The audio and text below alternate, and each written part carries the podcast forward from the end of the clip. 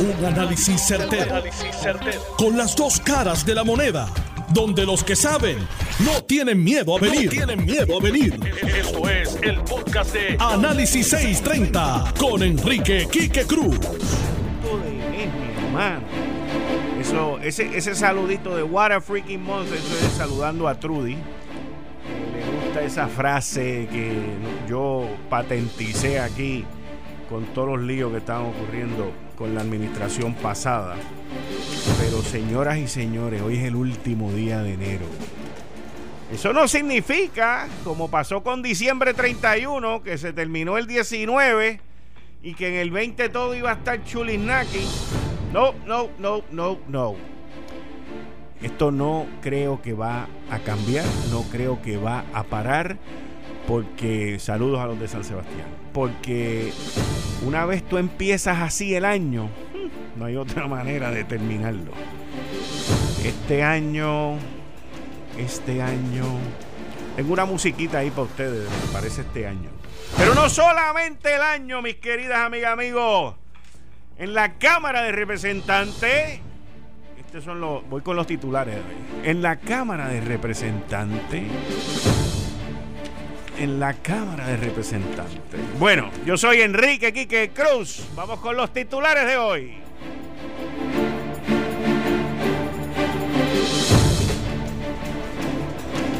Los endosos, mis queridas amigas y amigos. Los endosos.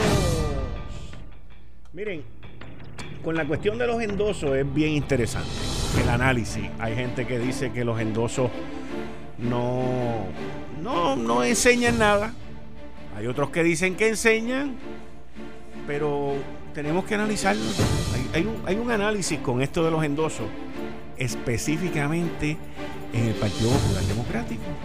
Definitivamente que hay que mirarlo, hay que analizarlo porque hoy yo entiendo que han habido una serie de sorpresas. Una serie de sorpresas con la cuestión de los endosos. Y el análisis lo vamos a tener en breve aquí completito para ustedes hoy en Análisis 630. Y la vista, la vista de la Cámara, decidida por Gabriel Rodríguez Aguiló. Una vista muy interesante, una vista que miren, la vista tiene el Partido Nuevo Progresista, sí, miren.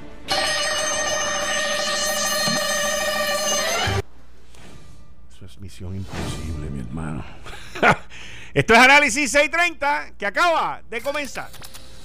Son las 5 de la tarde en todo Puerto Rico. Puerto Rico. Hora de escuchar la evolución del análisis con el gabinete de expertos de mayor conocimiento en la radio puertorriqueña. Las fuentes más confiables.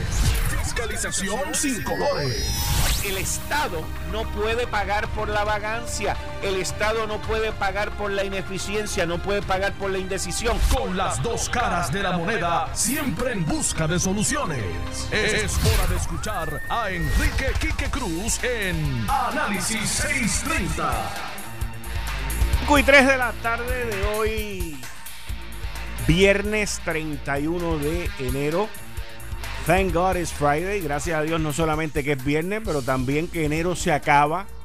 Hay una lista ahí enorme de las cosas que han sucedido en enero.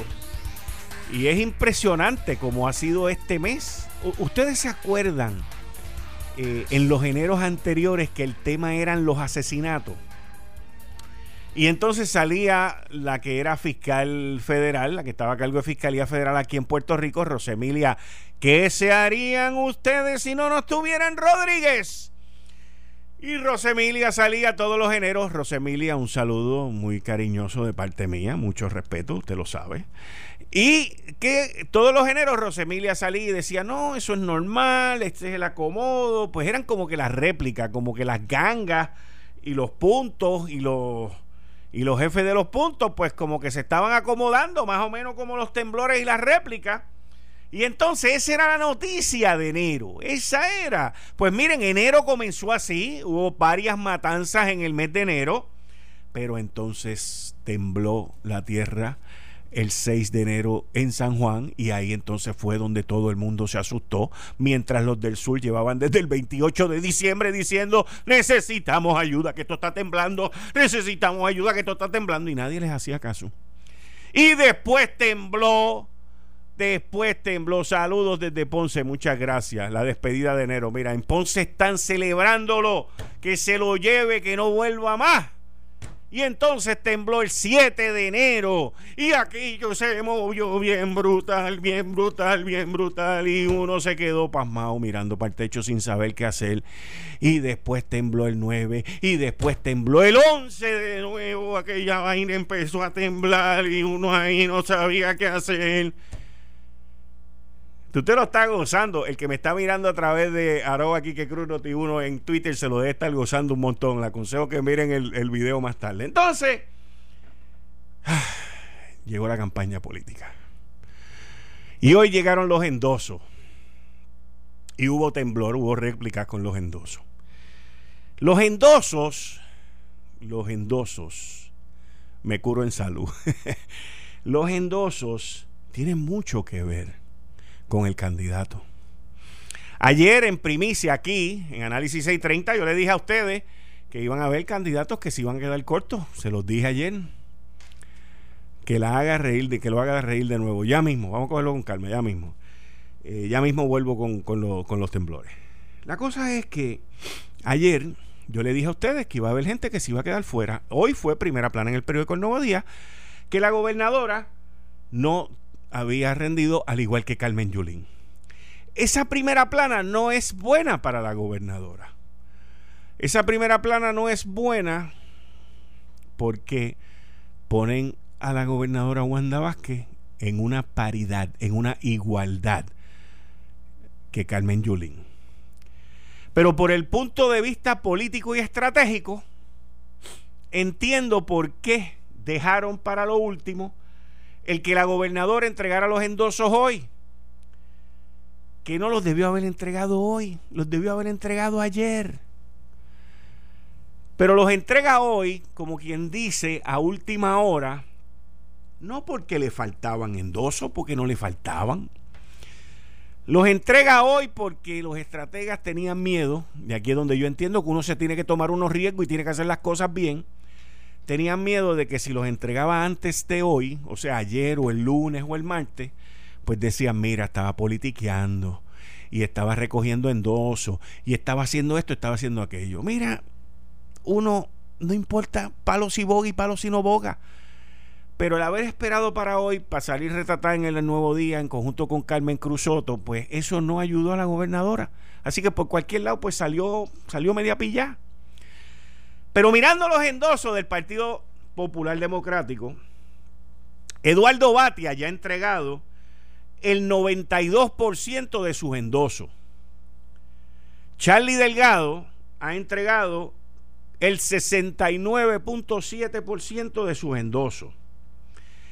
Y Carmen Cruz Soto solamente entregó el 50.9% de sus votos. Eso eso dice mucho del candidato y les voy a explicar ya mismo por qué. Eso dice mucho de la estructura, eso dice mucho de cómo va la campaña, eso dice mucho de cómo va esa primaria en el Partido Popular Democrático. Porque si usted mira los endosos, son entre quién va adelante y quién va atrás, pues Eduardo Batia en la encuesta del periódico El Nuevo Día de noviembre salió adelante bastante. Y detrás venía Carmen Yulín y detrás venía Charlie Delgado. Se ha dicho por ahí, hay dos cosas que están por la calle. Se ha dicho por ahí, hasta la semana pasada, que Charlie Delgado se iba a quedar. Pero de momento a Charlie Delgado, Charlie Delgado se enfermó, le dio el flu o le dio algo durante las navidades. Y Charlie Delgado vino a resucitar cuando surgió el lío de los almacenes, que fue la primera vez que salió como en cuatro o cinco días. Y los almacenes lo curaron. Y ahí salió para afuera y volvió. Pero Charlie Delgado ha mostrado tener más organización y mejor estructura por lo menos para recoger los endosos, que lo que ha demostrado Carmen Cruz Soto. Para ser la alcaldesa de San Juan, y ahora no me vengan a decir que yo lo tengo contra de ella, estos son números, ¿ok? Estos son números. Y ella sabe que lo que yo estoy hablando es como es. Para ser la alcaldesa de San Juan con el segundo presupuesto más grande que hay en Puerto Rico, con todo lo que ella ayudó a la gente, con todo lo que ella ayudó a la gente allá en el sur y fue para allá, hizo 20 cosas, con las fiestas de San Sebastián, solamente pudo entregar casi, casi, casi un chin más de la mitad. Tenía que entregar 4 mil y entregó 4 mil 070. Y sí, tiene ahí bastante, pero eso, mis queridos amigas y amigos, no demuestra una campaña con espina dorsal, con organización y con gente en la calle buscando el voto para ella. El Partido Popular, como me decía un gran amigo esta tarde, el Partido Popular tiene 45 alcaldías 45 alcaldías. El PNP, pues obviamente tiene el resto, que son 38. Y entonces usted mira que la alcaldesa que tiene mucho, se supone, espérate, vamos, se supone que tuviese mucho más poder político, se supone que tenga muchos más recursos que Eduardo Batia, que es un simple senador. Se supone que tuviese más recursos que el alcalde de un pueblito por allá en el oeste, que es Charlie Delgado. Pues ella, ah, espérate, se me olvidó la parte más importante, no se me olvidó, la dejé para lo último. Pero Carmen Yulín fue la primera que anunció que iba a correr para la gobernación. ¿Ustedes se acuerdan? Pan, esto es así, pim, pum, pan, y se acabó. Y venir con cuatro mil endosos el 31 de diciembre, raspa con laude. Está bien difícil. Por otro lado, José Rafael Nadal Powell se quedó sin la soga y sin la cabra. No va a correr para el Senado porque decidió correr para comisionado residente, pero solamente radicó 1.627 endosos. Eso te demuestra que no tuvo ni la maquinaria, ni el arraigo, ni el personal, ni la respuesta de nadie ni de nada. O sea, Nadal Power no podía pedir, aun cuando él trató de pedir que los terremotos y las situaciones que habían ocurrido en Puerto Rico en las Navidades le impidieron obtener los endosos. Tampoco fue que él llegó a 3.587 o 3.992 o 3.500. O sea, no él lo que consiguió fue el 20%. Eso no había ni que, ni, no, me, no meritaba ni reconsideración. Porque no la meritaba. Porque el número es tan, tan chiquito que no llegó, no llegaba. Y entonces se quedó sin ser senador, que pudo haber sido líder dentro del Partido Popular en el Senado, y sin la comisaría residente. Y entonces se quedan ahora el Partido Popular, única y exclusivamente para comisionado residente, Aníbal Acevedo Vilar, que consiguió 4.500 endosos, entregó el 56%, y a la hora de ser el único no debe tener ningún problema en conseguir el resto para la fecha próxima. Así que uno ve este tipo de campaña y uno ve este tipo de situación y uno se da cuenta qué campaña está organizada, qué campaña tiene una estructura, qué campaña ha llegado a qué alcaldes en el Partido Popular y qué campaña está rindiendo los frutos deseados por el candidato.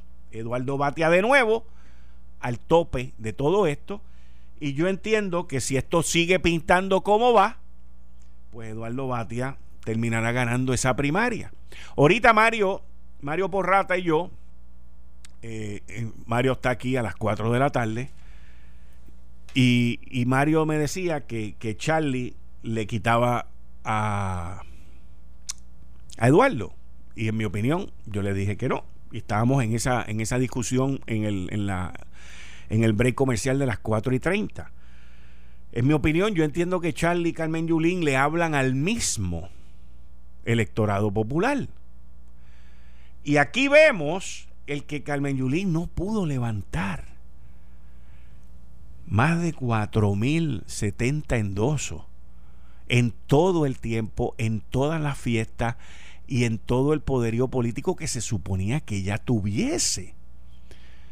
Y que tuviese dentro del Partido Popular Democrático, señores. Yo creo, en mi opinión, que Carmen Yulín ya sabe, ya sabe que cuál, cuál, cuál es el curso que le va a pasar a ella en esa primaria. Pero ella es así más o menos como Luis Fonsi en eso, que ella no se da por vencida. Y ella hasta ahora, hasta ahora, siempre le ha salido bien el haber venido de atrás para adelante, como pasó en la campaña contra Jorge Santini, que era una campaña sin ningún tipo de probabilidad de, de victoria y ganó. Pero esa victoria también se debió a que mucha gente no la conocían, a que mucha gente no sabían cómo era ella, a que mucha gente no habían experimentado su liderazgo y a que mucha gente no la habían visto en posiciones de liderazgo. Quizás a las personas que trabajaban con ella en su oficina de la Cámara de Representantes lo sabían, pero estás hablando de un cúmulo de 20, 30, 40 personas, dependiendo del turnover. El turnover es de cuántos salen y cuántos se van, que en el municipio de San Juan los que se han reportado a ella han sido muchos. Pero en un grupo tan pequeño, pues es fácil el que no se vean las deficiencias y el que no se vean las grietas en la estructura de liderazgo y gerencial de la persona. Ya como alcaldesa de San Juan se ve claramente por dónde va, cómo va y hacia dónde va.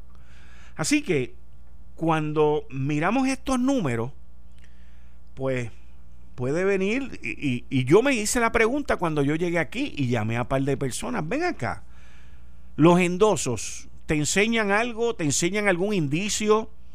Te, muestran quién puede ganar y quién no puede ganar. Y una persona a quien yo respeto mucho en el ambiente político y me dijo, sí, Quique. Y entonces me manda los datos, me explica y me dice, mira, esto se trata de estructura, esto se trata de, de líderes de barrio, esto se trata de tener gente. San Juan es el pueblo que más población tiene en Puerto Rico, señores.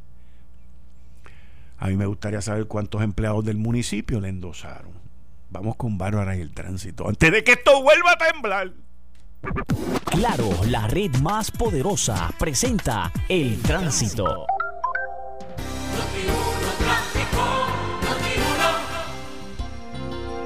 Muy buenas tardes para ti, Kike, y para todos los que te escuchan. Bueno, recuerden que los bloqueos hoy y mañana serán fluctuados Bayamón, Ponce y Fajardo. Ya en Mayagüez se abrió el tramo del viaducto que estaba cerrado hacia Aguadilla, ya está abierto y disponible. Mientras tanto, también se abrió el carril izquierdo en el puente de la número 2, kilómetro 213 de Peñuela hacia Yauco. Por otra parte, recuerden también que hay una serie de mejoras en el área de Salinas hacia Guayama, en la autopista Lija Ferré, también hay pavimentación de Santa Isabel hacia Salinas. Son dos tramos distintos de mejora que están ocasionando congestión por la reducción de carril. Y también el expreso de Diego, ya saben que en el puente de Almirante, pues hay un carril cerrado, el izquierdo, como parte de las mejoras que hay de Vega Baja hacia San Juan entre los kilómetros 37 al 37.3 aproximado. Prevenidos y excelente fin de semana. Regresamos con Enrique Quique Cruz y su gabinete de expertos en Análisis 630 por Noti1. 5 y 18 de la tarde de hoy, viernes 31 de enero del 2020. Tú estás escuchando Análisis 630. Yo soy Enrique Quique Cruz y estoy aquí de lunes a viernes de 5 a 7. Yo miraba las vistas y escuché un poquito las vistas que se han llevado en la Cámara de Representantes en los últimos dos días. Hoy el secretario de Estado Elmer Román en una de las primeras planas. Mañana con mucha probabilidad la ex secretaria de la familia Andújar va a estar en una primera plana de los principales periódicos del país, de la isla, perdón, de la isla. Y yo miro lo que está ocurriendo, no solamente en la Cámara, señores, pero lo que está ocurriendo en el Partido Nuevo Progresista. Y hoy hablaba con gente, gente que se han criado toda su vida bajo la esperanza de lograr la estadidad. Gente que toda su vida han sido PNP. Gente que de chiquitos conocían a Carlos Romero Barceló y a los demás gobernantes que pasaron por el Partido Nuevo Progresista. Y dentro de ese grupo de gente hay mucha preocupación. Y así me lo explicaron y me lo y me lo comunicaron. Hay una gran brecha. Mira, ahí alguien me dice yo. Hay una gran brecha dentro del Partido Popular por esta primaria que está ocurriendo ahora, donde es la primera vez en la historia de un partido en Puerto Rico que hay un incumbente y que un candidato del mismo partido está retando al incumbente que es el caso que estamos viendo en el Partido Nuevo Progresista con Wanda Vázquez y Pedro Pierluisi. Y a mí lo que se me vino a la mente, porque uno piensa estas cosas, bueno, pues cómo yo llevo ese mensaje al programa. Y, a, mí me gusta el cine. Y una de las películas, bueno, una de mis películas más, eh, que, que, más yo he visto y más favorita, una de mis favoritas, es El Gladiador, Gladiator. ¿El qué? Electricity, dice el loco este. Es Gladiator. Pero una película de acción, me encantan las películas de acción, es Misión Imposible. yo decía, bueno, esto se ve tan brutal como una película, lo que está haciendo el PNP, como una película de, de misión. De misión imposible. Donde al final, el tipo cuando entra en la cabina y le dicen la misión, que está la grabacioncita esa, y le dicen, eh, si tú vas a aceptar esta misión, pues ya sabes que si te cogen, está frito, está chavao, esto y lo otro, y entonces sigue la cosita por ahí.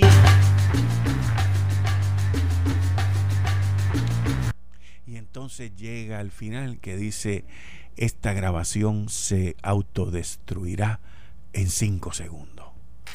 Y entonces, cuando tú ves eso, tú dices, mi hermano, el PNP se está autodestruyendo.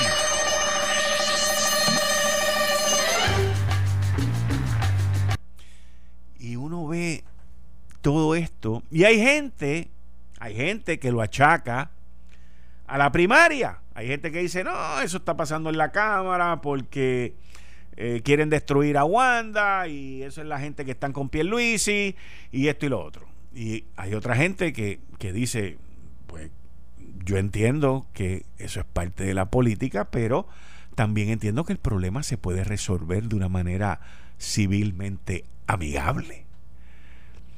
Y no es endosando a Wanda o no endosando a Pierluisi.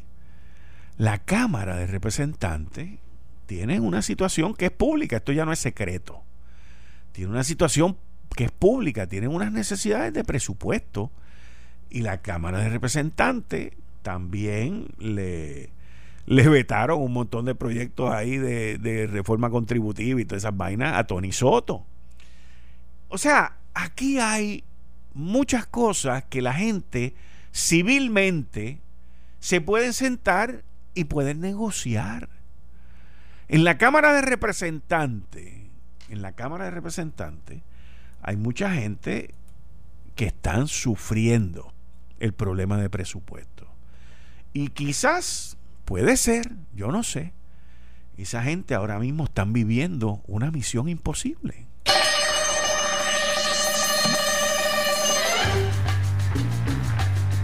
Porque usted sabe lo que es no cobrar desde octubre. sí, mano, está fuerte. Yo no puedo decir lo que tú dijiste, pero está fuerte. está bien fuerte. O sea, está bien difícil la cosa. Ahí, en la Cámara hay un montón de gente que no han cobrado desde octubre. Y hay una necesidad que no van a poder cobrar hasta abril. O sea, si ustedes creen que para esa gente enero ha sido largo, o diciembre fue largo, o noviembre fue largo, Imagínense lo largo que va a ser febrero y marzo. Y podrán decir lo que quieran, pero yo entiendo que no es justo. Y yo entiendo que esto se puede resolver. Ahora, eso sí, también he dicho que el problema no se puede resolver de cantazo. O sea, no es esto así, no. No, no, porque uno no puede caer como le pasó a Alejandro. Cuando Alejandro García Padilla, nuestro compañero aquí en Noti1, era gobernador, eh, él vino y le prestó a Carmen Yulín 300 millones de pesos. El Banco Gubernamental de Fomento le prestó al municipio de San Juan casi 300 millones de pesos.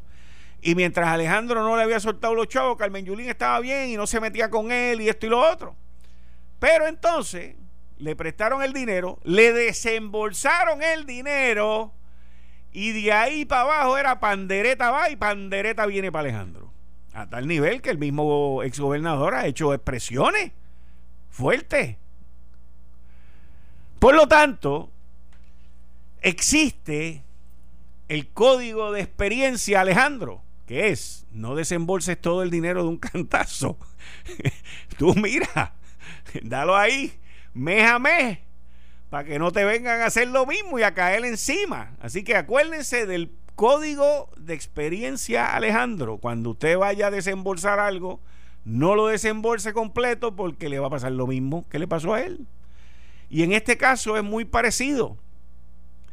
Yo entiendo que por guerras políticas, por batallas políticas o primaristas, pues esta gente están en el medio del fuego, en la línea de fuego, in the line of fire. Y hay que buscar una solución, hay que buscar una solución para estas vistas, hay que buscar una solución para los que no cobran desde octubre, hay que buscar una solución para muchos, para muchos. En, wow, hay una persona que me está escuchando en el Turnpike de Florida. Muchas gracias, de verdad, muchas gracias. Y hay que buscar una solución a todas estas cosas. Porque lo que se está jugando aquí, lo que se está poniendo en juego aquí, es la viabilidad del Partido Nuevo Progresista ganar las elecciones con el que sea. Porque de la manera que va hoy esto, hoy, hoy, es una misión imposible.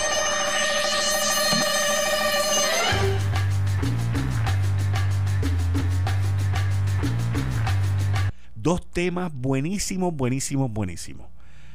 El hijo del alcalde de Lares, que está peleando por ver si puede competir, parece que lo mandaron, mira, más lejos que Lares.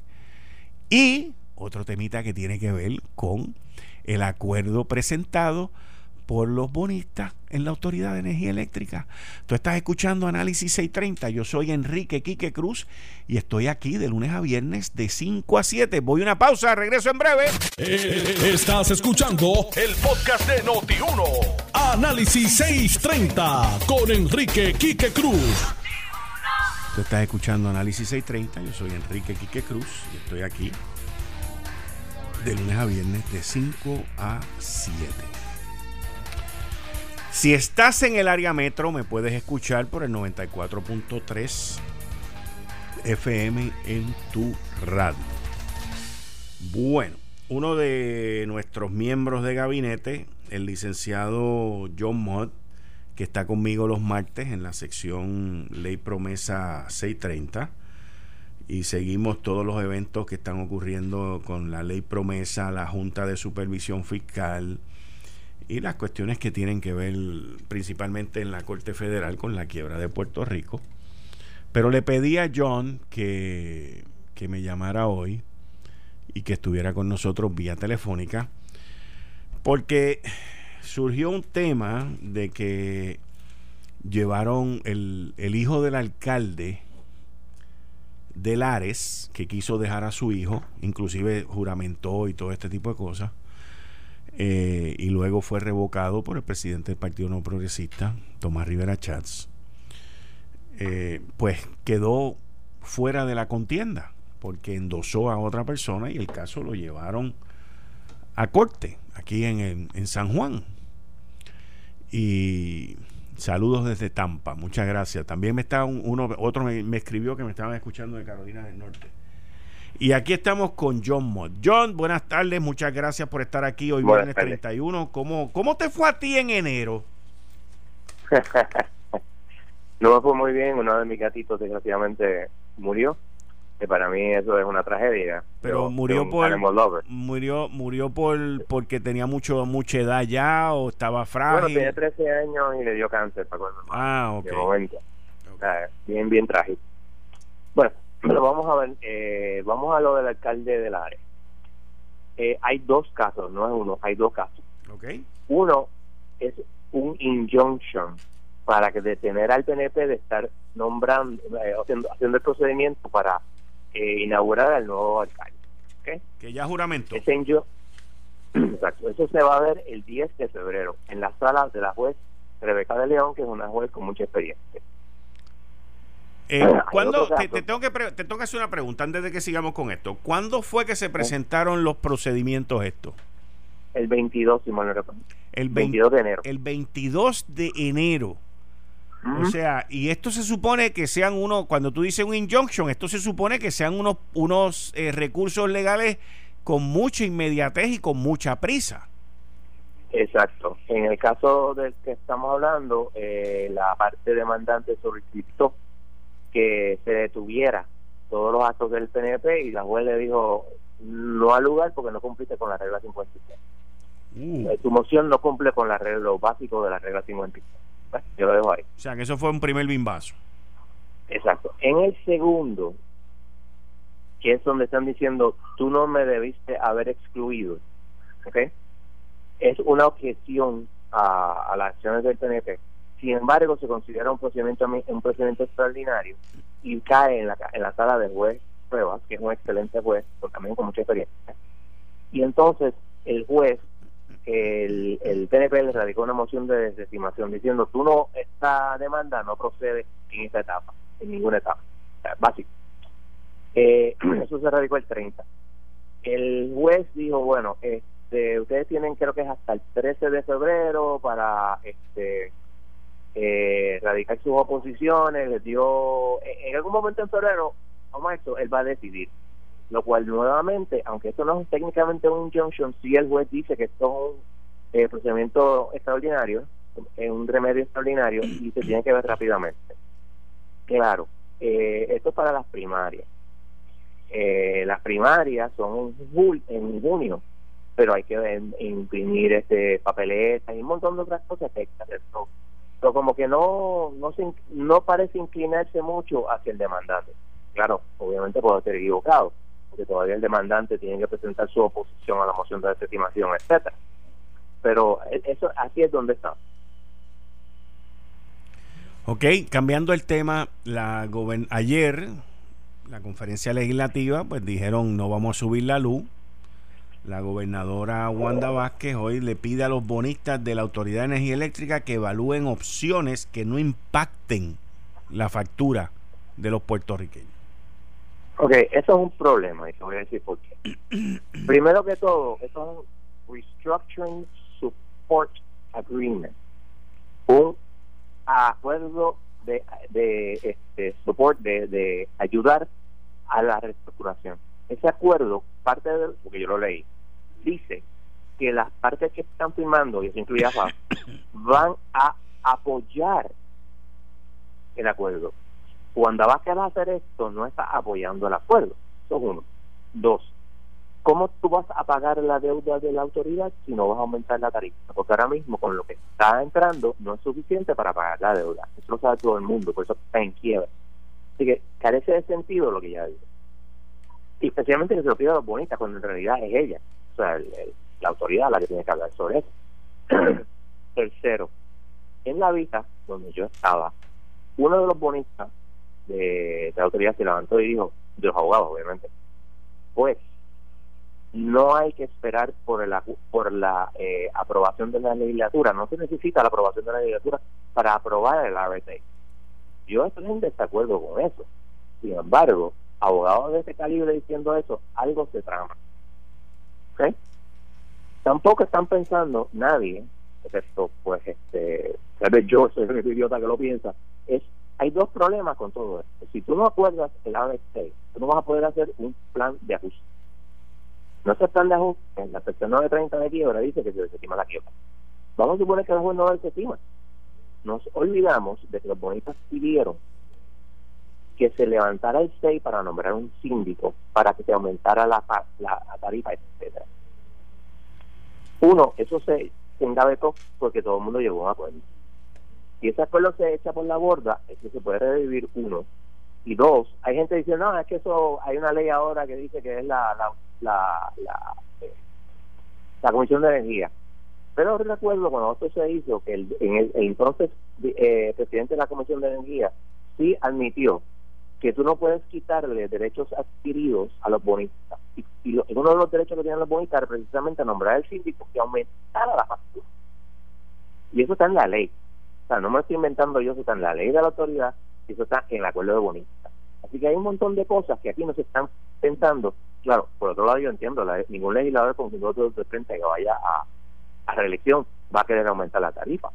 Pero es que por el otro lado tú no puedes hacer, no puedes pagar la deuda sin aumentar la tarifa. Eso es inevitable. Te voy a hacer una pregunta. Eh, ¿Esto puede ser una medida para dilatar este proceso y que pasen las elecciones? Podría ser, el problema es, volvemos, el, Unsecured Creditors Committee se levantó y dijo, pues, yo no, eh, esto se sabía hacía meses, no hay ninguna razón para posponer la vista de marzo, porque la Junta estaba como que intimando que quería posponerla, y yo digo, no, hay ninguna razón para posponer la vista de marzo, yo sabía esto hacía tiempo, si no lo logran es otro problema que estoy igual con las bonitas. Si el bonista dice, no necesitamos la legislatura, ¿cuál es el problema? porque están hablándose tanto? O sea, lo que pasa es que políticamente se está pensando en otra cosa. ¿Y, ¿Y qué argumentos presentaron los abogados de los bonistas para decir que no era necesario esperar por la legislatura? No hicieron ningún argumento, simplemente dijeron lo que te acabo de decir. ¿Y no presentaron nada escrito tampoco? No, no presentaron porque no lo tienen que hacer. hasta el momento la vista va marzo 31, que es en el, en el ómnibus de marzo 31. Ok. Hmm, interesante, pues está bien. Seguimos aquí contigo todos los martes en la sección de promesa 630. John Mott, muchas gracias. Buen fin de semana. Y bueno. Ahí ustedes escucharon al licenciado John Mott, que viene aquí todos los martes a las 5 y 30 de la tarde en la sección Ley Promesa 630. Y ya ustedes ven, en marzo 31 se va a llevar a cabo la vista sobre esta situación con la Autoridad de Energía Eléctrica. No podemos olvidarnos y no podemos desaparecer de la historia todas las veces que durante los últimos 18 meses, 19 meses, el director ejecutivo de la Autoridad de Energía Eléctrica, José Ortiz, nos dijo que él tenía una fórmula para que estos cuatro centavos no le dolieran a nadie y que él tenía unas eficiencias y unos proyectos para que esto no fuese de ningún impacto. Se lo vendió de esa manera al renunciante Ricardo Rosselló y se lo vendió de esa manera a la gobernadora constitucional Wanda Vázquez Garcet. En esa reunión con la conferencia legislativa del Partido Nuevo Progresista estuvo presente José Ortiz y dijo que si no se aprobaba esto, que entonces FEMA no iba a soltar el dinero y otra serie de cosas allí, porque la información más grande que salió de esa reunión era la discusión que hubo entre la gobernadora Wanda Vázquez y Tata Charboniel, cuando estos son unos temas y unos, unas cosas mucho más importantes que esa.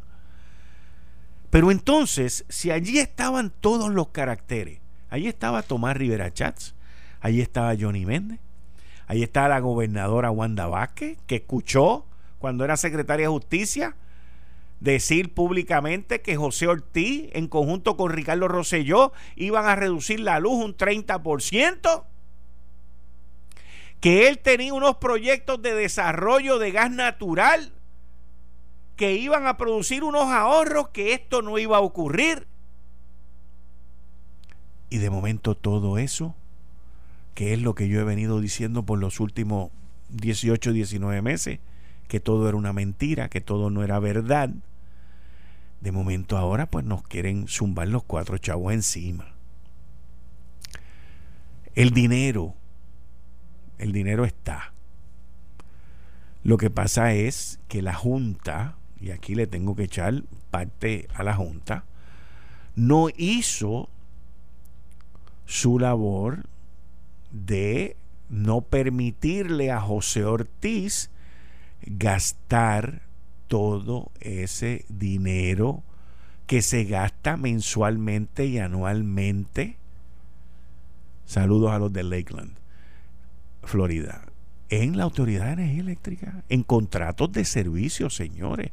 Aquí la gente pega cuatro gritos y se jamaquean así como de 7.7 cuando escuchan un contrato de 200 mil pesos, de 500 mil pesos, de 600 mil pesos. Pues sepa usted que este señor tiene contratos de consultoría. De, eso que, de esos números que yo le acabo de decir, pero mensuales. Mensuales. Y entonces, como no tenemos acceso como no podemos verlo y no hay quien lo fiscalice en la legislatura tampoco, pues entonces aquí estamos todos a ciegas. A ciegas.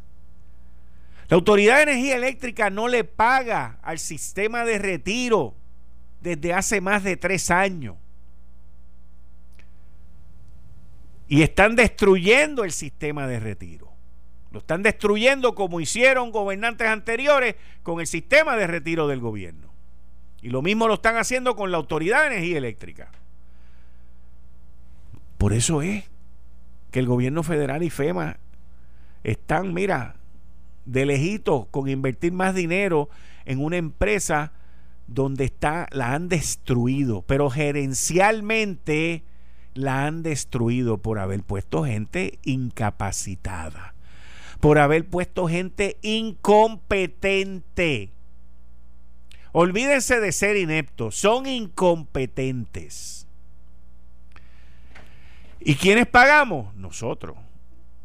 La persona que le ha dicho a dos gobernantes que él tenía el plan del plan para bajar la luz y cubrir los cuatro centavos que vienen en aumento, esa misma persona es la que se ha gastado cientos de millones de dólares en contratos de consultoría, que firmó un contrato de 1.500 millones de dólares para meter gas natural en la central San Juan, dos unidades 5 y 6, que está atrasado, que no han cobrado penalidades. Es la misma persona que estuvo ante la conferencia legislativa del Partido Nuevo Progresista a decirle que tenían que firmar ese documento. ¡Voilà! ¿Alguien le preguntó eso? No, porque es que no leen, no se preparan. No leen, no se preparan. Eso era para interpelarlo allí. Yo quiero ver a la Cámara también, haciendo lo mismo que está haciendo con el almacén. Esto es más importante que el almacén. Esta es la economía de Puerto Rico. Esta es la economía de Puerto Rico. Hay el único que le iba a meter leña a la Autoridad de Energía Eléctrica, lo fusilaron y se llama Georgie Navarro. Él se metió en un problema y la investigación que le estaba llevando a cabo se descarriló. Usted me va a decir a mí que lo que ocurrió en el almacén, que fue bochornoso y vergonzoso de Ponce, usted me va a decir a mí que eso es más importante que lo que José Ortiz ha hecho en la Autoridad de Energía Eléctrica que hace un día fue, hace dos días fue allí y le dijo a la conferencia legislativa del Partido Nuevo Progresista, aprueben esto, métanle caña con los cuatro chavos al pueblo de Puerto Rico, porque esto es lo más importante que hay que hacer. Y allí nadie lo interpeló, nadie le preguntó, nadie le cuestionó, todo lo que él ha dicho en los últimos 18 meses. Y usted me va a decir a mí que eso es más importante o menos importante, perdón, que lo que están haciendo ahora. Vamos a decir que lo que ustedes quieren que sea importante lo es, pero menos importante no lo es. Y ustedes tuvieron la oportunidad en esa conferencia legislativa de interpelarlo, de preguntarle y demostrarle todas las declaraciones que él ha hecho desde que anunció con el renunciante Rosselló que iba a reducir la luz al 30%. Ustedes tienen los expertos, tienen los asesores, aunque no le han podido pagar a muchos de ellos. Ustedes tienen la gente y sabían de esa reunión. Yo puedo entender, yo puedo entender. Y no estoy criticando la investigación de lo de Ponce, no la estoy criticando. Lo que estoy diciendo es que hay otras cosas que son más importantes también y que pueden correr a la, par. Ustedes pueden hacer las dos investigaciones a la misma vez. Pero... Y quedaría mucho mejor. Y le demostrarían al pueblo de Puerto Rico que ustedes de verdad están preocupados por esta situación. Porque esto no es tan sencillo como decir, no vamos a subir la luz. Y esto no es tan sencillo como decir, búsquense otra oportunidad busquen otro lado donde subirle la luz al pueblo. No, es que tenemos gerencia allí que lleva meses, lleva más de un año diciendo que no nos preocupemos, que esto hay que firmarlo porque ellos tienen la fórmula, el plan mágico para no subir la luz. Y ahora resulta que tampoco, tampoco, tampoco tienen plan. Y a nadie le importa. A nadie le interesa, solamente a mí, porque dicen que yo lo tengo personal. Yo solamente tengo una cosa personal, la incompetencia de esta gente. Mira, me fui de Puerto Rico dejando un paraíso en los 70 y ver ahora cómo esta se borró. Así estamos, señores. Así estamos. Estamos encaminados a pagar veintipico alto de centavos la luz. Porque vamos a estar bien claros. Miren, vamos a tener algo bien claro. Si no la pagamos en la factura, por algún lado la vamos a pagar. ¿Ok? Ten claro de eso. Tengan claro eso. No la vamos a pagar en la factura, fantástico, pero por algún lado la vamos a pagar. La vamos a seguir pagando a través de los 11 chavos y medio que nos cobran en el IBU, a través de algún maldito permiso que saquen después por ahí, a través de un invento que se hagan, pero se va a pagar por otro lado. Se va a pagar. Pero aquí se nos prometió que no. Aquí se nos dijo que no. Aquí se nos dijo hace 18 meses o hace 12 meses que iban a bajar la luz al 30%. Búscalo, googlealo. Eso está ahí. ¿Y ahora? ¿Cuál es el plan? ¿Cuál es el plan? ¿Cuál es el plan? ¿Cuál es el plan? Yo digo que esto es misión imposible, señores. Voy a una pausa y regreso inmediatamente con ustedes aquí en Análisis 630. Yo soy Enrique Quique Cruz y estoy aquí de lunes a viernes de 5 a 7. Regreso en breve. Eh, estás escuchando el podcast de Noti1. Análisis 630 con Enrique Quique Cruz. Vamos a empezar. Ayer tarde en la noche, para nosotros, un poquito más después que el programa se había acabado, la Organización Mundial de la Salud el OMB, perdón, el OMS, hicieron una conferencia de prensa en la cual tuve la oportunidad de escucharla completa. Y ahí estuvo el doctor a cargo de eso, un grupo de 16 personas. Y ellos votaron ayer el hacer un, el declarar esto una emergencia. y fueron bien, pero que bien cuidadosos con no hablar mal de China. El doctor que estuvo a cargo de la conferencia, que es el presidente de este grupo, de este panel, que fueron los que votaron, y yo les leí aquí una noticia de un doctor español andaluz que dijo que esto se debió haber hecho hace una semana, porque había muchas presiones por parte de China de que esto no llegara a eso. Y China, eh, este, este grupo no paraba de elogiar todo lo que China ha hecho para evitar lo inevitable. Esto se dio en un momento en que se estaba celebrando el Año Nuevo allá, donde miles o millones de chinos van allí a visitar y de momento explotó esto y no podían salir. Y lo que comenzó con 400 y 500 y pico de infectados y como 17 muertos cuando yo empecé a hablar del tema, hoy estamos en que los confirmados con el nuevo virus en China, hace 30 minutos, pues estamos hablando de 9.800 y los muertos ya van por 213. 213. Esta situación, China hizo lo indecible porque no se declararon una emergencia e hizo lo indecible por detenerlo en China. Pero es imposible, señor. Estamos hablando de miles de millones de personas.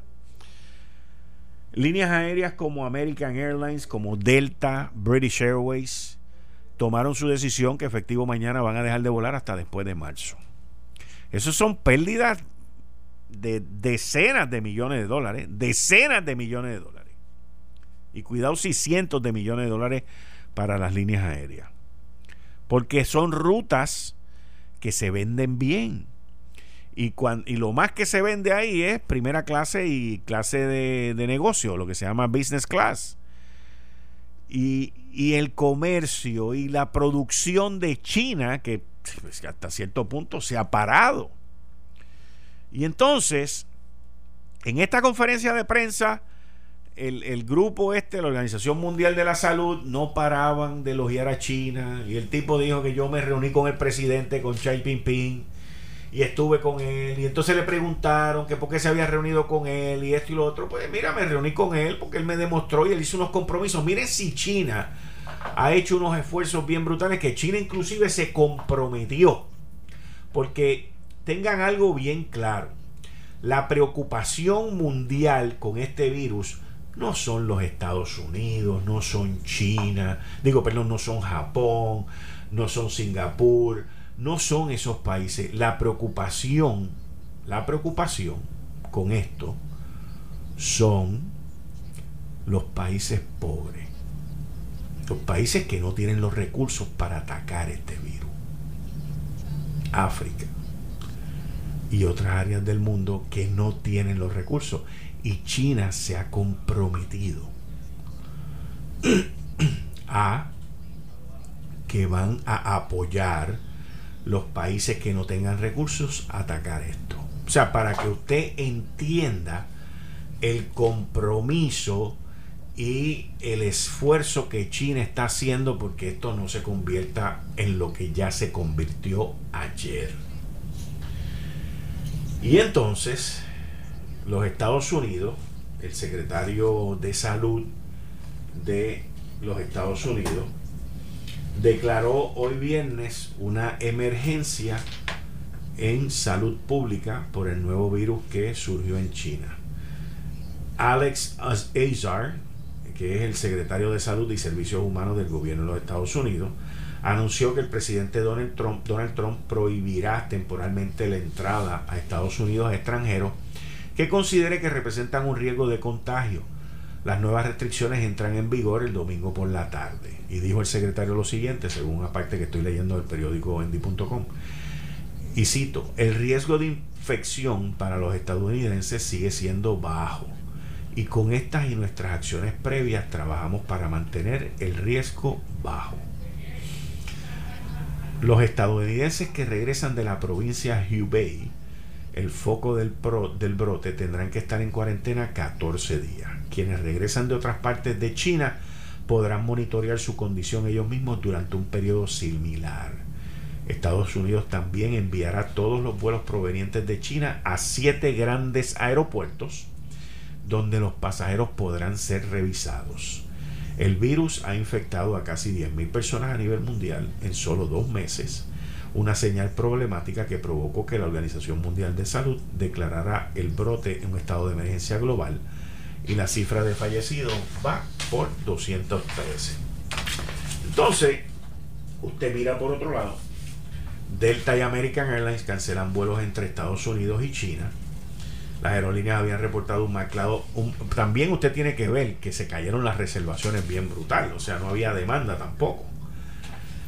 Y eh, uno, usted tiene que ver pues que esto de momento deja de ser algo activo, algo de negocio. Y las tres líneas aéreas, United Airlines, la única otra línea aérea estadounidense con vuelos directos a China, ha anunciado que reducirá su servicio sin escalas a China, pero sin suspenderlo. Eso, eso, eso es otra mentalidad. Esa es la mentalidad de que nos quedamos solos y nosotros pues cubrimos el espacio que otro dejó a riesgo de sus empleados también, señores. Esto es otra cosa. O sea, usted tiene que pensar en sus empleados que están montados ahí arriba 18 horas, 16 horas. ¿Ok? Esto, bueno, cada cual eh, asume sus consecuencias. Los empleados están unionados y ellos pues levantarán su situación también.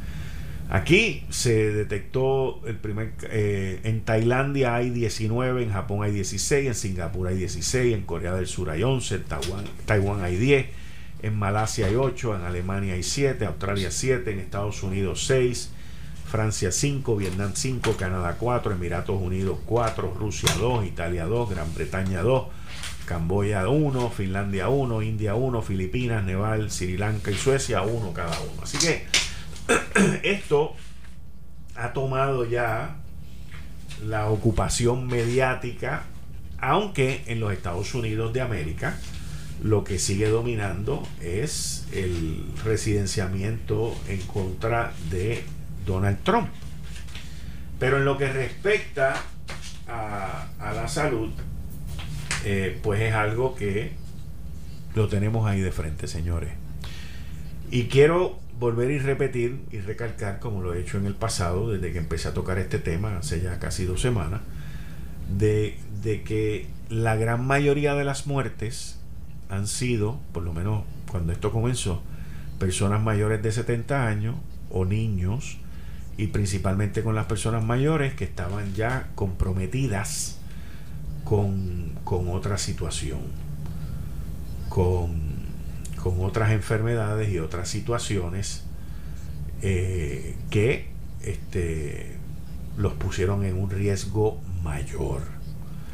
Así que esto es bien importante, que nosotros estemos al pendiente y que nos mantengamos y nos cuidemos, lavarnos las manos, toser principalmente si vamos a toser las manos, taparnos la boca con las manos, como dijo la doctora que estuvo aquí, no es suficiente.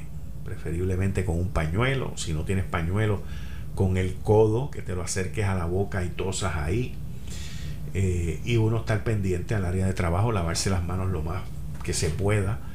Y leer, señores, leer. Aquí me envían, eh, por ejemplo, las toallitas de de Lisol, eh, que me las envían por aquí, pues son unas toallitas y usted las puede chequear en otras toallas para limpiar que dicen que sirven para la limpieza del coronavirus. ¿ok? Lo tengo aquí, eh, mata el 99% y no le estoy haciendo un anuncio a ellos, pero lo estoy diciendo a ustedes. O sea, dice Human Coronavirus, que es dentro de las cosas que se pueden utilizar para uno limpiar eh, y uno desinfectar las áreas de trabajo y eh, en las manos y todo lo demás, porque tenemos que cuidarnos, señores, tenemos que cuidarnos.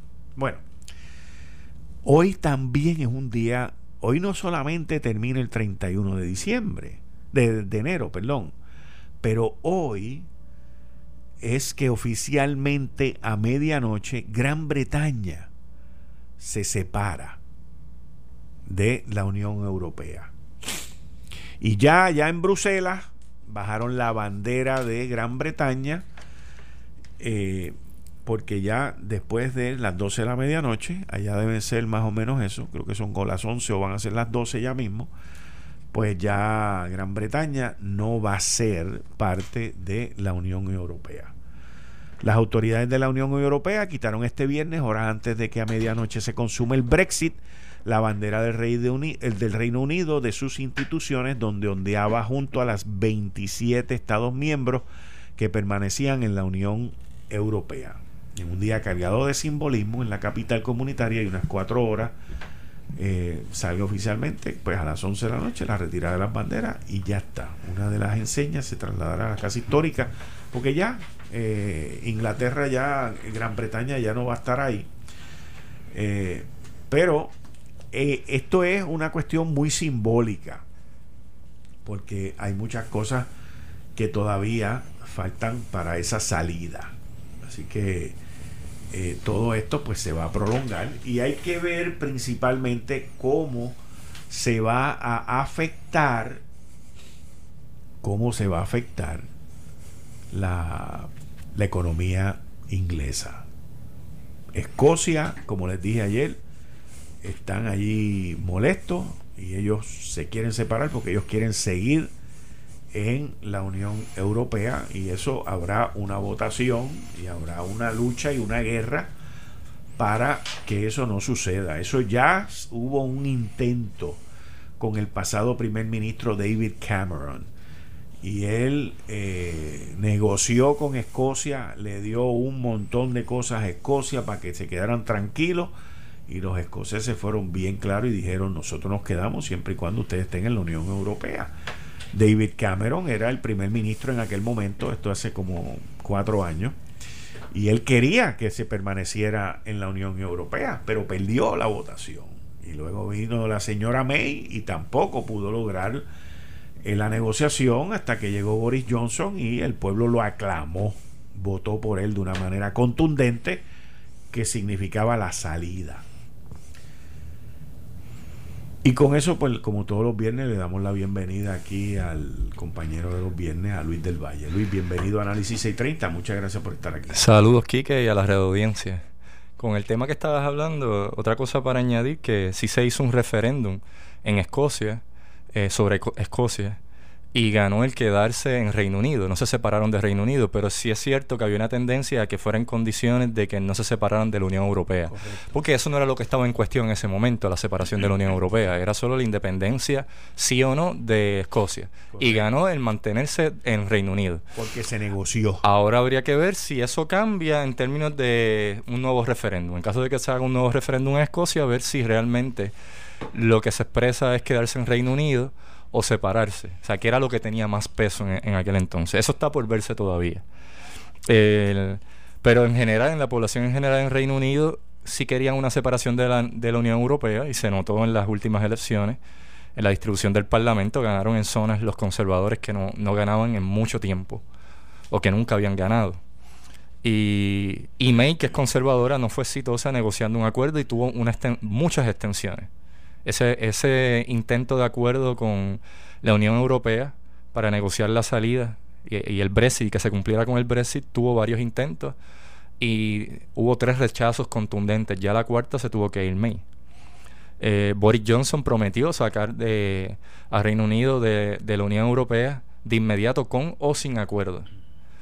Pero todavía hay varias cosas que se tienen que discutir punto por punto en términos de las relaciones que tendrá el Reino Unido con cada país y con la misma Unión Europea y aspectos que tienen que ver con los ciudadanos del Reino Unido que residen en España y en otros estados y ciudadanos de España y de otros estados que residen en, Reino Unido. Todo, todo, eso va a tomar tiempo, ¿no? no son cosas que se aplican de inmediato.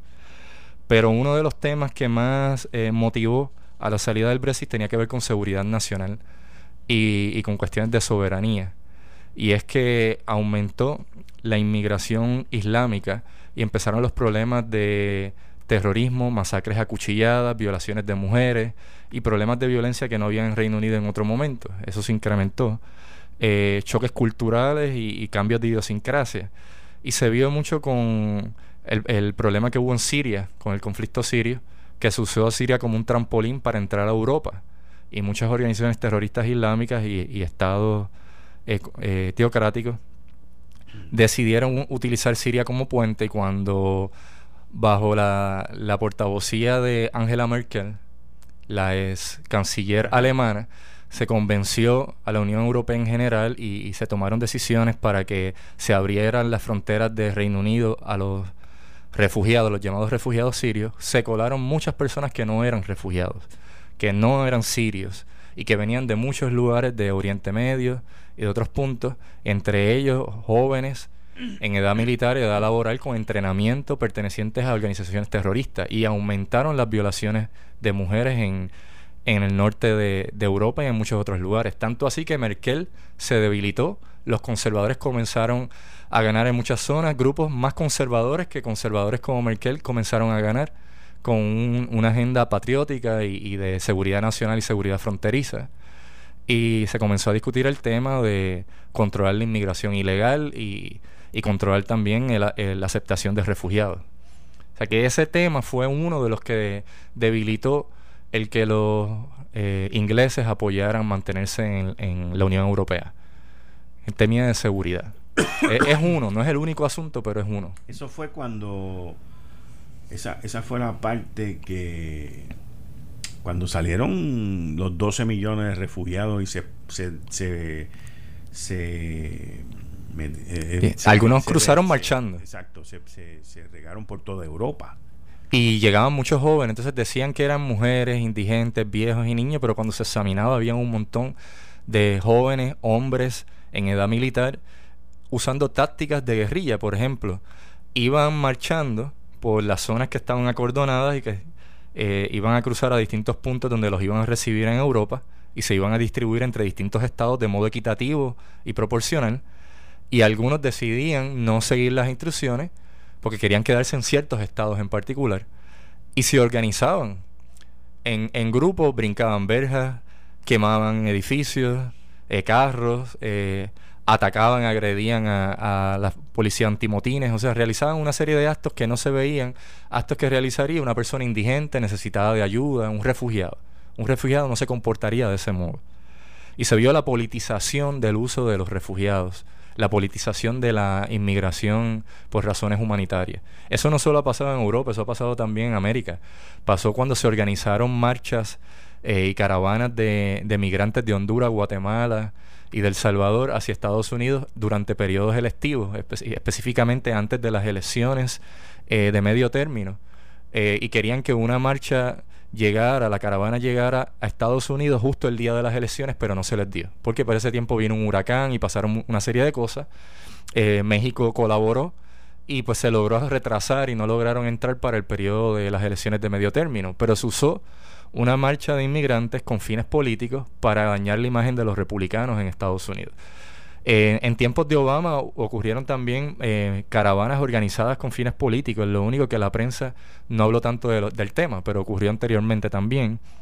Eh, y luego cuando se investigaba quiénes habían convocado estas marchas, entre los que estaban participando estaba Manuel Zelaya, el expresidente de Honduras, estaba Nicolás Maduro y había otros miembros del Foro de Sao Paulo, que son líderes socialistas que pues impulsan una agenda de ir infiltrando en los Estados Unidos un sector poblacional que tiene una idiosincrasia más hacia la izquierda. Y eso ha pasado en Estados Unidos, ha pasado en Europa, ha pasado en otros lugares del mundo. India o Australia han tenido ese problema, pero Japón en particular ha sido uno de los que ha sido cuidadoso y ha tenido una política de regular la inmigración a tal punto de que establecen unas cuotas y hay mucho rigor mucho rigor para no permitir que la población de inmigrantes supere o afecte la idiosincrasia japonesa. Así que los japoneses en eso son cuidadosos y fíjate que nadie en el mundo tú los escuchas decir que Japón es xenófobo. Tú no escuchas esas acusaciones. Pero a Estados Unidos se lo hacen. A Estados Unidos constantemente a sus líderes les dicen xenófobos cuando regulan la inmigración, a pesar de que aceptan un millón de inmigrantes legales todos los años. Y es el estado que más inmigrantes recibe, recibe refugiados y tiene políticas muy flexibles con, con los inmigrantes. Bueno, eh, es un país que se ha constituido en, distintas décadas por migraciones de, de, inmigrantes de distintos lugares del mundo, donde quiera que haya una guerra, desastre natural o crisis económica. Pero Estados Unidos tiene que proteger, proteger su idiosincrasia y tiene todo el derecho de proteger su frontera, su economía, porque cuando llegan millones de personas de sopetón se afecta a la economía, se afecta a los procesos electorales, el fisco se, se afecta porque tiene que dar servicios adicionales. Se traen problemas de salubridad porque te llegan personas con infecciones, eh, virus y otro tipo de condiciones. De hecho, una, una de las gripes, creo que fue la gripe porcina, vino de México. precisamente de México. O sea que es algo serio. Las fronteras tienen que ser legales. Usted tiene que tener unos puertos por tierra, por mar y por aire, aeropuertos, en navieras y puertos por tierra. Pero se tienen que respetar puntos, eh, esos puntos, y esos son los puntos de entrada. El que quiere entrar tiene que ser legalmente. Eso es lo que ha establecido Donald Trump y es lo que mucha gente que se opuso a, permanecer en la Unión Europea abogaba en Reino Unido porque el, acuerdo con la Unión Europea prácticamente le estableció unas cuotas de migrantes, eran demasiados. Y el país que peor quedó parado fue España. España recibió a todos aquellos que entraron vía España y cruzaron hacia Alemania. Alemania se los devolvió y les pagó. Le pagó al gobierno español para que retuviera, eh, se regresaran todos los migrantes que habían cruzado por España. O sea que es el país que más se ha saturado de inmigrantes y su idiosincrasia ha cambiado tanto que ahora es un país dominado por socialistas, siendo minoría, siendo los socialistas minoría. pero los socialistas no son extranjeros. Los socialistas que están en España son españoles. Claro, pero entonces ahora tú tienes una población que vota por ellos. eso es parte del asunto. Vamos a hablar de eso cuando regresemos. Voy a una pausa, regreso inmediatamente con ustedes aquí en Análisis 630. Eh, estás escuchando el podcast de Noti1. Análisis 630 con Enrique Quique Cruz. Como todos los viernes aquí con el compañero Luis del Valle. Bueno, Luis, estamos hablando de... Oye, me enviaron unas imágenes de una protesta chimichurri que están llevando a cabo en el viejo San Juan, jorobando de nuevo, cuatro gatos allí. Este, y mucha gente me ha llamado y me ha escrito de que tenemos que buscar la manera de parar este abuso que hay de varias personas e inclusive de destruir la ciudad capital. Eh, esto se ha convertido ahora en, un chiste. y entonces lo peor de todo es que no arrestan a nadie. No arrestan a nadie. No pasa nada. Allí la gente puede hacer lo que le dé la gana, destruir lo que le da la gana y no hay ningún tipo de consecuencia. Y mucha gente me han hablado, mucha gente muy preocupados por la, situación que, se está viviendo ahora mismo aquí en Puerto Rico con, con, esto. Yo lo veo como un patrón que se acumuló y no empezó con, con lo del verano de 2019. Yo lo veo en la historia de la UPR, en cuando empezaron las protestas del primero de mayo del Día Internacional de los Trabajadores con las organizaciones sindicalistas socialistas como Lutier, la Federación de Maestros, el MCT, en la Milla de Oro, cuando empezaron a ir a Plaza Las Américas, que se puso de moda ir a Plaza y marchar por dentro y meterse a la plazoleta y toda la cuestión. Y luego se sentaban a comer en la plazoleta. Después que protestaban allí en contra del consumo y el capitalismo y los fonalledas, iban y comían en la plazoleta de Plaza, hipócritamente. Luego estuvo la marcha que fue contra Fortuño, que se hizo también en Plaza Las Américas. Hasta Plaza Las Américas fue. Y se metieron en el expreso. Y luego se puso de moda Viejo San Juan o sea, que usaron, ah, y también estuvo los muelles. Hubo varias protestas que se hicieron en los muelles. Así que se ha usado como símbolo los muelles, la fortaleza, el Capitolio, Plaza de las Américas, la Milla de Oro y la UPR, como los lugares de protesta. Eh, la universidad principal, eh, la zona bancaria, la zona de comercio, de, de servicios, eh, la zona de naviera de puerto, la Casa de las Leyes y la Casa del Gobernador. Esos son los símbolos de poder donde se hacen estas protestas. Y protestas violentas me refiero. Y en todas se le ha permitido destruir propiedad, eh, agredir policías, tirar piedras, romper cristales, incluso con actos de incendio y de motín, entre otras cosas. Y no se ha hecho nada. Apenas fue preso uno, que fue la muchacha, la, la que jugó con, le dicen la que juega con fuego. La, no me acuerdo el nombre de ella ahora, se me fue el nombre que fue preso a nivel federal por, ah, por lo menos dos a tres años. De Ross, de apellido Ross, cuando intentó Dross. Dross. Nina Dross. Nina Dross. Intentó iniciar un incendio en un edificio del Banco Popular en la Milla de Oro un primero de mayo, en estas típicas protestas que se hacen todos los primeros de mayo. Y ella ya era conocida por, por hacer este tipo de cosas y por hacer actos también con fuego, así que se veía que había intencionalidad. Y esto nos recuerda el Dupont Plaza, que es parte de la historia de Puerto Rico, en donde sindicalistas también iniciaron un incendio en el Dupont Plaza, trancaron las puertas, usaron la táctica clásica de destruir la fábrica de trabajo, en este caso el hotel, pero lo hicieron con clientes dentro, con, con turistas y con empleados dentro del hotel y murieron cientos de personas en el Dupont Plaza y eso antes de septiembre 11 fue el atentado terrorista donde más personas han muerto en los Estados Unidos y por causa de incendio más Yo todavía. recuerdo, recuerdo eso en 1989. O sea, que el- esto ya es un patrón que estamos viendo eh, en Puerto Rico de, de cierta impunidad cuando se usa este tipo de táctica, a pesar de que la idiosincrasia en Puerto Rico es no apoyar la violencia en las protestas. Fíjate que la tendencia que tú ves en Puerto Rico es que la gente dice, se, se debe ejercer el derecho a protestar, pero no estamos de acuerdo con destruir propiedad, no, están, no son anticapitalistas ni antipropiedad privada, no están de acuerdo con agredir Pero ni siquiera policía. Lo que, lo que O pasa sea, es eso que- no es la idiosincrasia en Puerto Lo que Rico. pasa es que yo creo que debemos de hacer algo para proteger la ciudad capital. Porque hemos visto las imágenes de los individuos dándole martillazos a los adoquines, la destrucción de las vitrinas. O sea, y, si, y eso no es protestar. No, eso, Eso- es dañar la economía. No, eso, es de- eso intencional. no- eso es intencional. Eso no es protestar. Así que yo creo que debemos de llevar algún consenso, y aquí no se atreven, pero es la verdad. Y el consenso es bien sencillo, que se prohíba eso en el casco del viejo San Juan. Si tú quieres protestar, protesta allí, en la entrada, allá por donde está la Plaza Colón. Pero tienen que tener cuidado. ¿Por qué? Que no pierdas, porque le das un espacio para que entonces se muevan a la táctica de usar los tribunales. Eso pasó, te voy Pues a traer está un bien que vayan para los tribunales no, y, lo- y y perdemos porque los tribunales aquí tampoco Sí, este, y eso se cuidan. sabe. o sea pues está bien Te voy a traer un ejemplo, la Yupi. En la Yupi cada vez que cerraban y se apropiaban del, del mobiliario de la Yupi, lo destruían, pupitres, y usaban las barricadas construidas con mobiliario de la universidad y hasta la quemaban y rompían guaguas y todo. ¿Qué pasaba? Nadie iba preso, la policía no se metía, ni el ejecutivo ni el legislativo hacían nada, el judicial tampoco pero hacía ahí, ní pero ahí es donde está el problema Y, y el Este, judicial, ¿qué fallaba? A favor de los manifestantes Pues siempre. bien, pues está bien, y cuando único decía que había que abrir los portones, ¿tú sabes qué decía?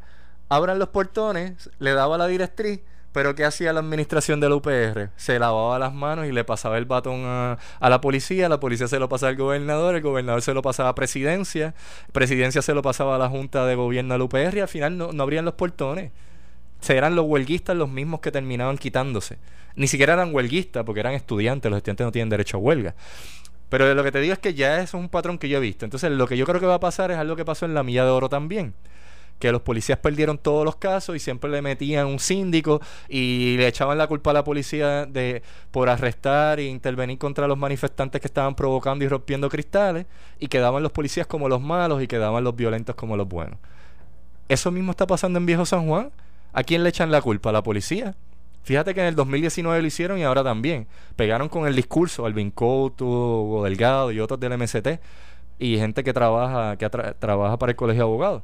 Pegaron con el discurso de violación a derechos civiles, de que la policía está excediéndose en el uso de la fuerza, de que toda la violencia y los morines se dan por culpa de la policía. Ese es el discurso.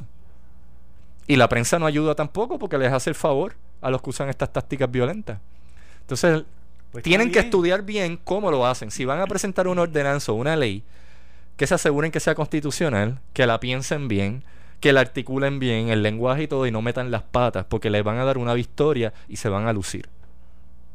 Le van a dar una victoria y se van a lucir. Y no es la primera vez que lo hacen. De hecho, conociéndolos, conociéndolos, oja, ellos quisieran, porque conozco a muchos de ellos, entre ellos Hugo Delgado y otros, quisieran que haya una prohibición. Quisieran que haya una prohibición. Porque entonces van a chaval más todavía. Eh, eh, pero eh, esto es, el problema es que estos grupos siempre trabajan la cuestión de quién es, de que tú te canses. Y uno tiene que tener la misma energía de ellos para no cansarse. Ese es el problema. Ese es todo el problema. Y cuando tú tienes el Estado, tú tienes todos los recursos del Estado. Vamos para adelante. Pero hay otros también, otra gente que tiene que meter mano, que son la gente que se ve afectada. Yo fui estudiante del UPR y yo iba a las asambleas y se los decía en la cara y peleé y me los gané de enemigo y me amenazaban, me tiraban piedras, me tiraban el carro encima, me hicieron un montón de cosas. Y yo le cruzaba los portones y le, si tenía que brincar el portón lo hacía.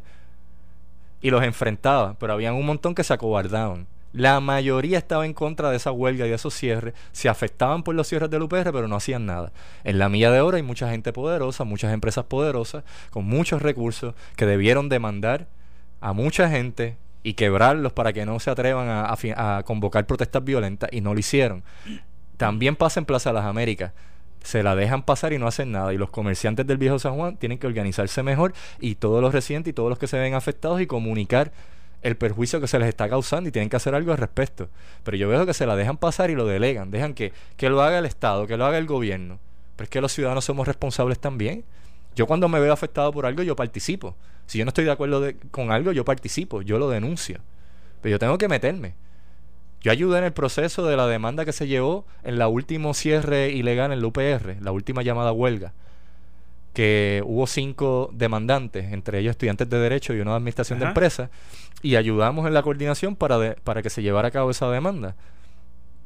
Yo entendí que era mi responsabilidad participar porque yo estaba, estoy en desacuerdo con los cierres ilegales del UPR y que lo usen como un motín político.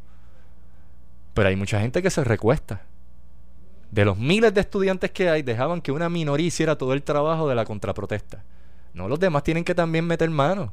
Y los profesores que se quejaban de que se perdía el semestre, se afectaban sus investigaciones, tenían que hacer algo al respecto para que a largo plazo la universidad no se afectara. Porque mira lo que pasó: perdieron estudiantes, matrículas, prestigio, estudiantes internacionales, muchas investigaciones se perdieron, mucho dinero, estuvieron en probatoria mucho tiempo.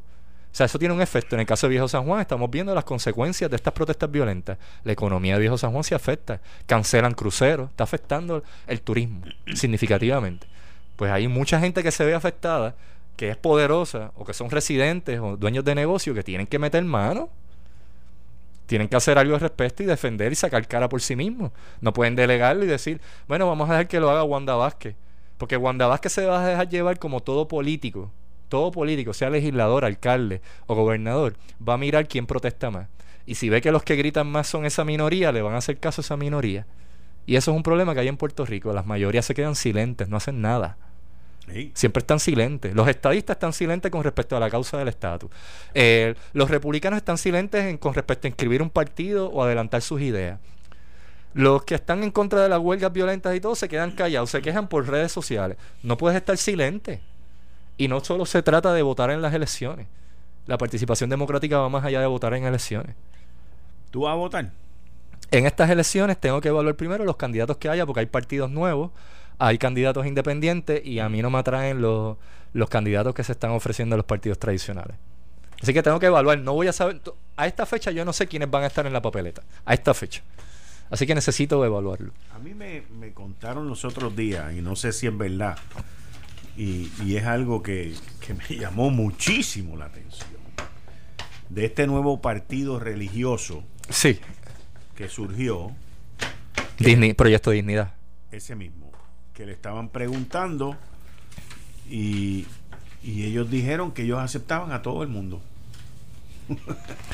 Sí, es una crítica que yo le hago a todos los ¿Tú has partidos nuevos. Sí, ¿Tú lo mi, mi problema con el part- los partidos nuevos es que todos están usando la táctica de hablar con miedo. Y no se han dado cuenta de que hay un fenómeno internacional donde tú puedes hablar sin ser politically correct. Bolsonaro, Trump son ejemplos de eso. Hoy día en Puerto Rico lo que hacía falta era alguien que viniera y te hablara claro y te dijera, mira, tenemos una deuda enorme, hay que recortar gastos. Tenemos impuestos altos, hay que reducirlos, tenemos que recortar gastos. Y vamos a cortar aquí, aquí, aquí, acá. Y si hay que despedir, se despide. Alguien que se atreva a hacer eso va a conseguir apoyo y enemigos, va a tener gente en contra y va a tener gente a favor. Pero nadie se atreve a hacer eso. Nadie. Ningún partido en Puerto Rico, ningún político en Puerto Rico se atreve a hacer eso. Hasta Fortuño, que tomó la decisión de, de despedir como a 12 mil personas, le achacaron 30 mil, lo hizo mal y no se atrevió a defender sus ideas.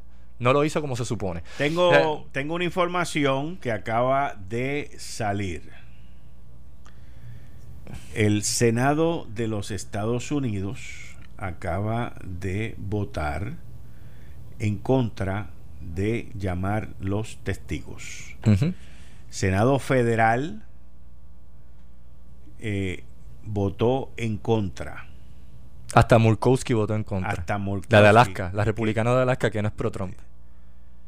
El veredicto final en este histórico residenciamiento en contra de Donald Trump podría extenderse hasta el próximo miércoles, luego del caucus de Iowa y de el anuncio del presidente State of the Union eh, que se va a llevar a cabo El mensaje de Estado. el mensaje de Estado. Okay, según eh, shortly before Senate reconvened, Senator Markowski, la senadora Lisa Markowski, eh, emitió un comentario diciendo que ella estará votando que no en la audiencia para que se admita nueva evidencia, ya dando prácticamente por seguro que no se van a admitir testigos ni más documentos. Los únicos dos republicanos que están que se espera que voten sí Mitt son Romney. Mitt Romney y Susan Collins. Mitt Romney de Utah Y Maine es la y otra. Maine, que es eh, Susan Collins. Los demócratas han estado empujando para que se permita la participación de John Bolton, que fue el de NSA, National Security Advisor, y otros oficiales que han declinado la participación. Pero en su mayoría, los senadores republicanos, liderados por su líder Mitch McConnell, republicano de Kentucky, han estado eh, apoyando la defensa del presidente de que no debe de ser removido de oficina. Así que todo eh, aparenta hoy, todo aparenta hoy, todo se ve hoy de que no van a permitir testigos eh, ni evidencia adicional. Eso entonces llevaría a que la próxima semana se lleve al veredicto final y esta era la clave, o sea, si votaban y no y no si tenían los votos para no admitir el testimonio de Bolton y de otros más y no admitir evidencia adicional, entonces ya es el próximo voto es final, escuchamos y se acabó. Sí, que lo que se espera es que se vote no a residenciar destituir a Donald Trump. Correcto, porque este voto en específico era el importante. Sí, sí. Este. Tú sabes que lo que querían los demócratas era extender esta investigación por suficiente tiempo para que afectara a las elecciones presidenciales. Eso es uno. Sí, pero está lo, difícil, mano, lo otro que querían, dinero. Ellos querían que le ayudara también en las primarias demócratas y querían desviar la atención de otros temas. Y, y lo otro que, estaban haciendo era distrayendo a los republicanos en el Senado y distrayendo otras, otras temáticas. Por ejemplo, que Donald Trump no pudiera hablar de los logros que se, se han dado en la economía a nivel internacional. Ahora mismo hay un acuerdo de paz, un plan de paz que presentó Trump a Israel, Palestina y que tiene el apoyo de Emiratos Árabes Unidos, tiene el apoyo de Qatar, tiene el apoyo de Egipto, tiene el apoyo de Kuwait y tiene el apoyo de Arabia Saudí. Eh, y es un acuerdo de, de una solución de dos estados que incluye el acuerdo del 1967 y, y dividirse Jerusalén, el este de Jerusalén, que es una zona simbólica religiosamente. O sea que Trump se está mostrando ahora mismo como una persona que quiere negociar la paz en Corea, en- entre las Coreas, la paz entre Palestina e Israel, que no quiere derrocar a Bashar al-Assad en Siria, ni quiere un cambio de régimen militar, por vía militar en Irán. Así que no es un guerrerista. ¿Qué pasa? Que John Bolton, que fue su asesor en, en seguridad eh, nacional, John Bolton sí es alguien que cree en cambio de regímenes. Él sí cree en que se debe intervenir militarmente eh, para hacer cambios políticos en, en ciertas regiones cuando ve que hay tiranías o, o como la de Irán, que es enemiga de los Estados Unidos. Él sí creía que se debía derrocar a Bashar al-Assad. Entonces no simpatizaba con las ideas de Trump de que es más pragmático en temas de política exterior y que está abierto a negociaciones de paz y otro tipo de negociaciones.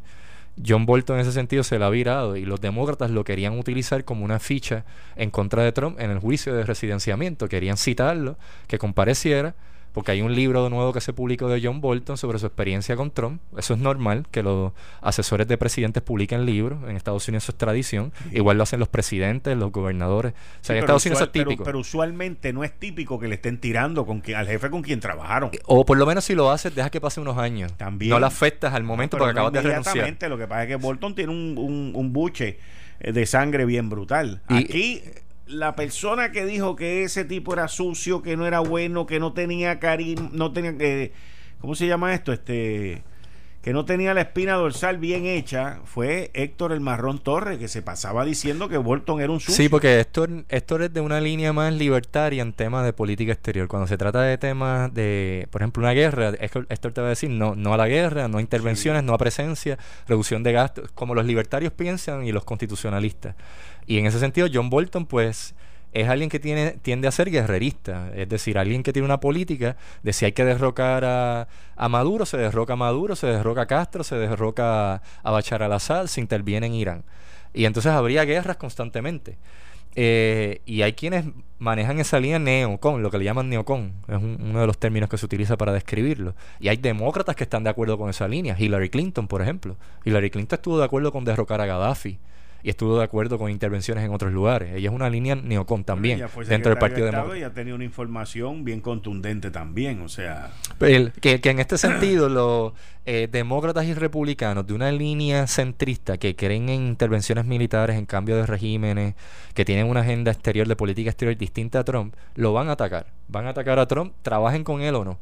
Y Trump lo decía. Yo recuerdo varias entrevistas en las que él dijo, John Bolton, yo lo cogí porque el puesto que él tiene no requería la aprobación del Senado, le di una oportunidad, tenía la experiencia con Bush y con otros eh, presidentes, es un tipo con experiencia. Él, decía que John Bolton era un desgraciado. Él dijo que John Bolton representaba una línea contraria a la de él, pero le lo asesoraba bien para que él escuchara ese punto de vista, aunque él no estaba de acuerdo. Él decía, John Bolton es un hawk, él cree un halcón, él es guerrerista y, cree, eh, defiende la línea de lo que le llaman Industrial Military Complex, el, complejo militar industrial que vende armas, etcétera. Entonces, eso lo dijo Trump en una entrevista. Él lo dijo así, en sus palabras. ¿Estás de acuerdo con John Bolton?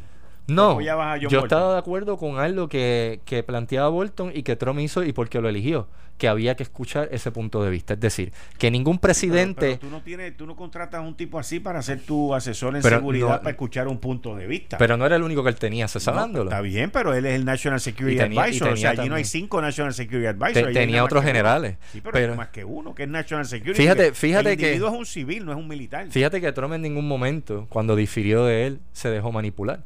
Él mantuvo su postura. No, no, en eso estamos claros. él demostró algo, que escucha, demostró algo, escucha. Bolton quería meterle leña en Venezuela y, y, Trump no lo dejó. No, porque entendía que no había las condiciones. O sea, tú no puedes intervenir cuando la misma oposición venezolana todavía no ha pedido ni ha autorizado a través de su Asamblea Nacional, que lo pueden hacer, una resolución que constitucionalmente se puede emitir para pedir la ayuda extranjera e intervenir para restituir la constitución. No lo hicieron. O sea, si la misma Asamblea Nacional, la oposición venezolana, sus partidos opositores de la MUD, de la Mesa de Unidad Democrática, no lo hicieron. Si Juan Guaidó todavía no se ha reunido con Trump, ¿cómo Trump va a autorizar una intervención militar en Venezuela cuando ni Bolsonaro en Brasil ha prestado eh, la frontera, ni Duque en Colombia. ¿Por qué Bolsonaro no lo hace en Brasil? Porque la constitución no permite que si Brasil eh, no ha sido atacado, se use con esos fines. Y entonces había oposición dentro de Brasil. De Brasil tiene muchos partidos socialistas. Es la primera vez que un conservador gana y no iba a tener apoyo. Y en el caso de Duque, Duque tiene una oposición que le está haciendo, del Foro de Sao Paulo, le está haciendo frente con Petro. Y él no le convenía una intervención mal organizada. Así que no había condiciones para intervenir en, en Venezuela. Yo por mi parte regreso el lunes a las 5 de la tarde en Análisis 630. Que Dios me los bendiga, que tengan una linda noche. Porque mañana va a ser mejor que hoy. Regreso mañana, no, regreso el lunes a las 5. Esto fue el, podcast de Notiuno. Análisis 630 con Enrique Quique Cruz. Dale play a tu podcast favorito a través de Apple Podcasts, Spotify, Google Podcasts, Stitcher y notiuno.com.